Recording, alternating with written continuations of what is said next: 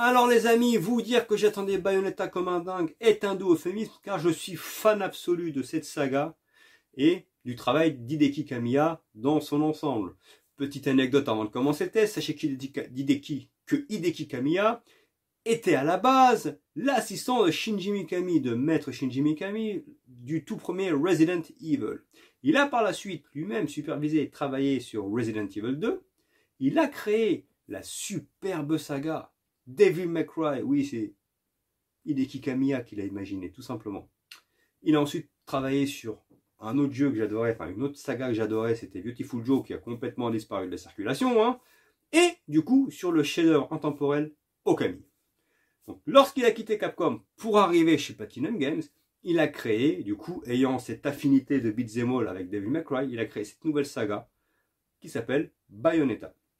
Petite anecdote, sachez que le tout premier Bayonetta était sorti sur PC, 360, PS3, et c'est que uniquement à partir du deuxième épisode que Nintendo en a eu l'exclusivité, car c'est Nintendo qui finance euh, la saga, qui finance euh, le jeu, et qui pour le coup, depuis le deuxième épisode, Bayonetta 2 et Bayonetta 3, du coup ce dernier, sont exclusifs à la machine de Nintendo.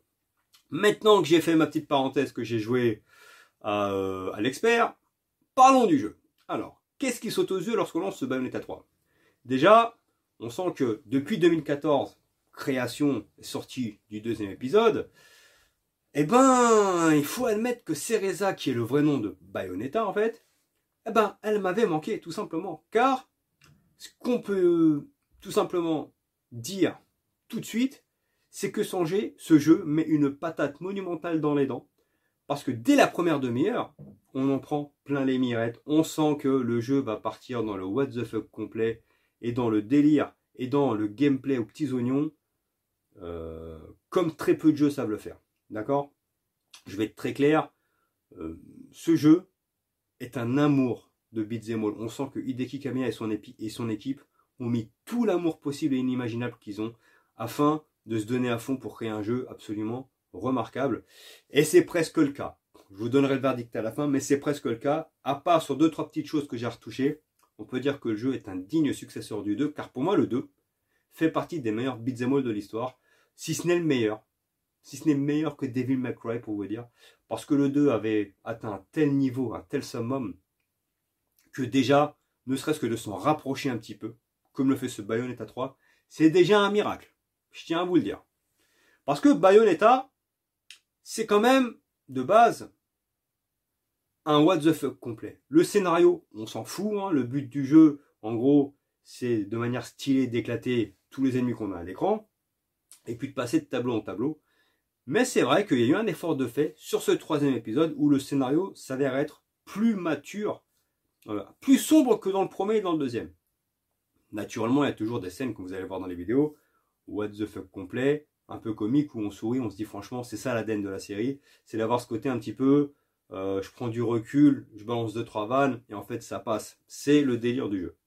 Après, il faut admettre que on sent que Nintendo et Platinum Games travaillent main dans la main parce que c'est une leçon de travail sur la Switch qu'a fait l'équipe de Platinum Games. C'est simple. On reproche souvent à la Switch, et à raison, hein, d'être une console aujourd'hui dépassée, qui a du mal à tenir la dragée haute, ce qui est logique au Xbox Series et au PlayStation 5. PC, bref, vous avez compris de quoi je parle. Sauf que lorsque l'on se donne la peine de travailler convenablement sur une machine, eh bien, ça peut être tout simplement remarquable. Platinum Games a tout simplement fait, pris le parti pris plutôt. Ils ont tout simplement décidé peut-être d'alléger la qualité graphique pour justement tout miser sur la fluidité.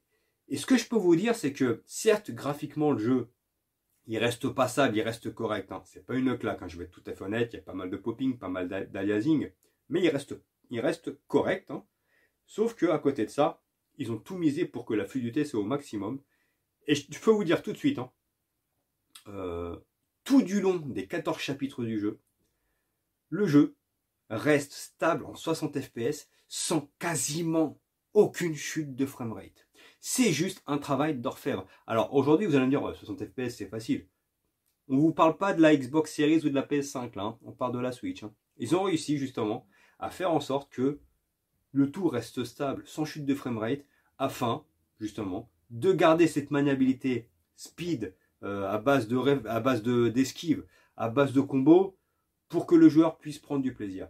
Et c'est un travail d'orfèvre pour de la Switch. Je vous le dis tout de suite. Euh, en termes de gameplay, c'est juste incroyable. Voilà, c'est l'ADN de la série à base d'esquive. Euh, en plus, il y a trois gameplays totalement différents parce que dans ce Bayonetta 3, il y a Cereza, donc Bayonetta, qui est plus en mode attaque à distance avec ses pistolets qu'elle a donc à la main et également euh, dans les pieds. Et il y a une nouvelle arrivée qui s'appelle Viola, d'accord? Qui elle attaque plus avec un katana euh, au corps à corps, façon un petit peu Raiden dans euh, Metal Gear Solid Rising ou Revengeance, je sais plus comment ça s'appelle. bref, vous avez compris de quoi je parle. Et au final, ça diversifie le gameplay parce qu'il y a le côté corps à corps de Viola et le côté plus en retrait, plus hybride de Bayonetta. Et il y a également Jeanne, qui n'a pas été laissé sur le carreau, qui adopte justement un gameplay plus en vue 2D sur le côté, où on peut mélanger soit l'infiltration, soit le fait de défourailler tous les ennemis, mais pour aller d'un point A à un point B. Donc ce qu'on peut dire tout de suite, c'est que les gars chez Platinum Games se sont lâchés, se sont fait énormément plaisir parce que le jeu est extrêmement diversifié dans son gameplay, euh, dans les tableaux qu'il propose, et pourquoi, je vais vous en parler tout de suite, parce que sur le plan du scénario, le jeu part dans un délire de multivers oui, multivers, façon Marvel et DC Comics. Et au final, le fait de faire ça, ils se sont lâchés parce qu'ils nous ont créé des tableaux et des niveaux absolument dantesques. Pourquoi? Parce que vu qu'il y a cette excuse de multivers, ils s'en foutent de nous envoyer en Chine, de nous envoyer euh, à Tokyo, de nous envoyer à New York, de nous envoyer euh, en Grèce, de nous envoyer en Égypte, de nous envoyer dans la Chine antique. Ils s'en foutent parce qu'en fait, ce délire de multivers fait que lorsque l'on passe chaque portail, on peut arriver dans à n'importe quel endroit en fait, ils peuvent pas justifier, ils peuvent pas dire, euh, ils peuvent pas dire, en fait, non, on n'a pas suivi la trame. En fait, la trame, c'est, il y a des multivers, tu arrives à un endroit que eux ont décidé. Je trouve que c'est malin, c'est intelligent, parce que même nous, en tant que joueurs, on peut pas se dire, ouais, non, je sais pas, euh, c'est assez chelou et tout ça, euh, scénaristiquement, je comprends pas ce qu'ils font. Non. Viola vient d'un multivers. Point barre. Maintenant, pour sauver le monde, tu as plusieurs portails, tu les prends, peu importe où tu arrives. Et du coup, ils se sont lâchés parce que, en termes d'environnement, même si graphiquement, je vous ai dit, c'est tout juste correct, c'est quand même un sacré délire. Et donc, ils ont laissé libre cours à leur envie, ce qui vraiment, en fait, donne à ce jeu un vrai cachet. Tout simplement. En termes d'OST, ça reste dans la continuité de ce qu'il y avait dans le premier et dans le deuxième, c'est-à-dire une OST qui colle parfaitement à l'ambiance du jeu, tantôt groovy, tantôt jazzy, un peu speed, plutôt calme, mais en final, tout est parfaitement, parfaitement pardon, intégré au gameplay du jeu et à ce que nous propose l'univers du jeu. Il y a un humour, bien sûr, absolument remarquable avec Enzo qui est la victime de service. Alors lui, me fait trop marrer. Systématiquement, il se plaint tout le temps. Il est toujours en train de, faire la tête parce que euh, Bayonetta se fout de lui. Mais au final, c'est le petit chien-chien qui fait toujours ce qu'elle lui demande. Donc c'est plutôt rigolo. Après, on a un Rodin qui est plutôt euh, le mec calme, tranquille, serein, posé. Mais pareil, en fait, il a une certaine classe. En fait, chaque personnage dans le jeu, dans Bayonetta dans l'ensemble, chaque personnage, en fait, a son petit charisme, a sa personnalité. Et je trouve que c'est attachant, je trouve que c'est bien et c'est intéressant. Même Bayonetta, qui par rapport au premier et le deuxième, où elle était vraiment détachée second degré, à chaque fois elle savait qu'elle était systématiquement plus forte en fait que ses ennemis, ben dans celui-ci, il y a des moments où elle paraît plus sérieuse parce qu'elle se rend compte que l'ennemi est plus compliqué à vaincre que ce qu'elle pensait. Donc, elle a encore ce côté sarcastique que l'on connaît d'elle, mais par moments, on sent qu'elle est plus, euh, plus sérieuse. C'est une autre personnalité du personnage. Je trouve que c'est plutôt pas mal, plutôt intéressant. Bien que je vous dis, hein, le scénario de Bayonetta, euh, on s'en fout complètement. Le but, c'est d'avancer d'un point A à un point B, mais il y a un effort de ce côté-là. Le gameplay, je vous ai dit, est très bon. Et maintenant, je vais parler des choses qui blessent. il y a une chose qui me dérange dans le jeu, c'est que comme vous savez dans Bayonetta, et ce depuis le premier, il y a les, euh, invocations. Sauf que avant les invocations, en fait, quand elles arrivaient, c'était à base de QTE, ça s'arrêtait là. Mais pour l'essentiel, on maniait Bayonetta en fait. Hein. Sauf que là maintenant, et ça, ça me dérange énormément, euh, dans celui-ci, elles sont trop mises en avant et on a énormément tendance à utiliser les invocations. Et moi, ça me dérange. Ça me dérange parce que j'ai l'impression de moins jouer avec Bayonetta, de moins jouer de manière technique, parce que le jeu a un gameplay absolument incroyable. Et en fait, c'est plus bourrin. Et ça me fait penser un petit peu, euh, ce genre de technique un petit peu à, Power Rangers. Vous savez, quand à la fin de la série, à chaque fois, il y avait toujours le robot Power Rangers qui se battait contre le, gros méchant de, de, la fin d'épisode.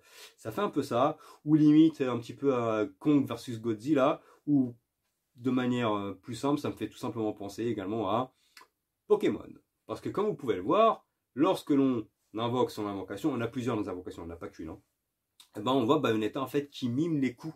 À la manière un petit peu de Hugh Jackman dans Real Steel. Ça s'appelait quand il tapait avec les poings, clac, et en fait le robot faisait ce que Hugh Jackman faisait. Bah là c'est pareil avec Bayonetta, lorsque l'on appuie sur une touche, que ce soit Y, X, A, B, eh ben elle mime des coups, et en fait ce monstre fait les coups en fait qui correspondent aux touches. Donc au début je trouvais ça sympa, je trouvais que c'était original, c'est une nouvelle feature de gameplay.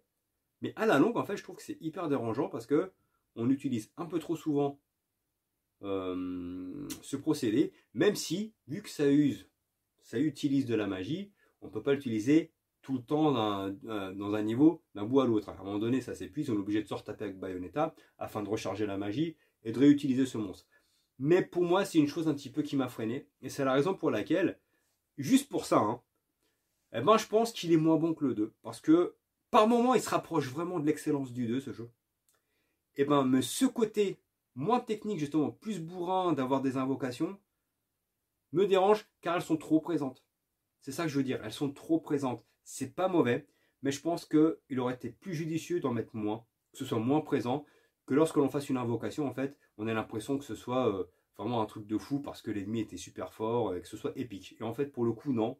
On l'utilise maintenant pour tout et rien. C'est euh, une feature qui de base était intelligente, mais qui au final est mal utilisée selon moi. Après, ça reste mon avis subjectif. Hein. Mais j'ai été déçu par ça. Même si euh, voilà, le jeu reste absolument remarquable. Hein. sur ce point-là, il n'y a pas de souci. Mais euh, je tenais à le signaler quand même. Après, en termes de durée de vie, alors, le problème sur la suite, c'est que moi j'ai regardé, hein, on ne peut pas savoir exactement combien de temps on a joué. Par rapport à la Xbox, on sait qu'on a joué par exemple 23 heures et 3 minutes. moi j'ai fini le jeu et marqué vous avez joué plus de.